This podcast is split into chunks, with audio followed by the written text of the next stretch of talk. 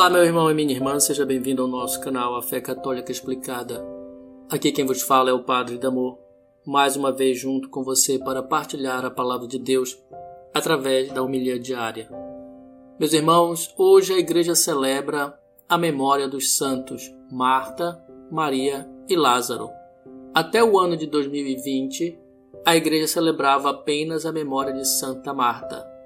A partir de 2 de fevereiro de 2021, o Papa Francisco promulgou um decreto que declarou que os três irmãos deveriam ter um único dia de festa dentro do calendário litúrgico da Igreja. O texto do Papa ainda nos faz recordar que, na casa de Betânia, o Senhor Jesus experimentou o espírito de família e a amizade de Marta, de Maria e de Lázaro. Por isso, o Evangelho de São João afirma que Jesus os amava. Assim, o Papa Francisco, considerando o importante testemunho evangélico dos três irmãos, que ofereceram ao Senhor Jesus a hospitalidade da sua casa, prestando-lhe uma atenção dedicada e acreditando que ele é a ressurreição e a vida, decidiu que o dia 29 de julho fosse inscrito no calendário romano geral, como memória dos santos Marta, Maria e Lázaro.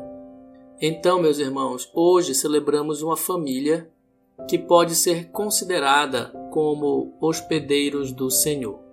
Marta aparece como uma mulher eficiente, servidora, segura de si mesma, que leva a sério o seu trabalho mas ainda assim, Marta demonstra que acredita na ressurreição dos mortos e confirma nossa fé.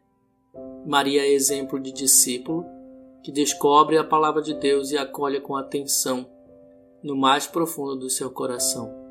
Para nós, Maria é um exemplo de crente que escuta a palavra de Deus e se esforça para colocá-la em prática. Lázaro é o chefe de família que acolhe Jesus e se deixa transformar por ele também. O amor que Lázaro tinha por Jesus e o amor de Jesus por ele é que faz com que volte da morte à vida. Na verdade, meus irmãos, os três irmãos acolheram Jesus em sua casa, ofereceram-lhe o melhor que tinham e o mais importante, ofereceram-lhe a sua amizade e seu amor sinceros. Essa família é um modelo para nós um modelo de como acolher Jesus em nossa casa da melhor forma possível. Aqui não se trata somente de acolher, mas de estar com Jesus, de ter uma amizade bela e sincera com Ele, de gastar tempo com Ele, de servi-lo com amor, de estar aos seus pés escutando atentamente suas palavras de amor e confiança. Mas a experiência maior dessa família foi sem dúvida a ressurreição de Lázaro. É bom esclarecer aqui que não se trata da ressurreição definitiva, da qual também experimentaremos, pois Lázaro depois morreu novamente.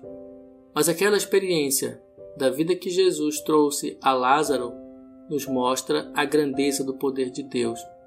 Aquela experiência nos ajuda a meditar na mais sublime profissão da fé cristã, a fé na ressurreição. Para nós cristãos é de fundamental importância a fé na ressurreição. Sem ela, a fé cristã perde todo sentido. Jesus mesmo declarou ser a ressurreição e a vida. Sem a ressurreição não tem sentido nem mesmo a paixão e morte de Cristo. Por isso, São Paulo afirma que se não cremos na ressurreição, vã é a nossa fé. Então, irmãos, crer na ressurreição é crer que Jesus é o Senhor da vida e que o fim último do homem é a vida eterna e não a morte. Jesus venceu a morte e nos ensina que, se estivermos unidos a Ele em todos os momentos, bons ou difíceis, viveremos com Ele para sempre. Portanto, o Evangelho de hoje nos convida a declarar nossa fé na ressurreição, em Jesus que nos dá vida e vida em abundância. Mais do que uma simples declaração, somos chamados a promover a vida e viver já essa vida nova que Jesus vem nos anunciar.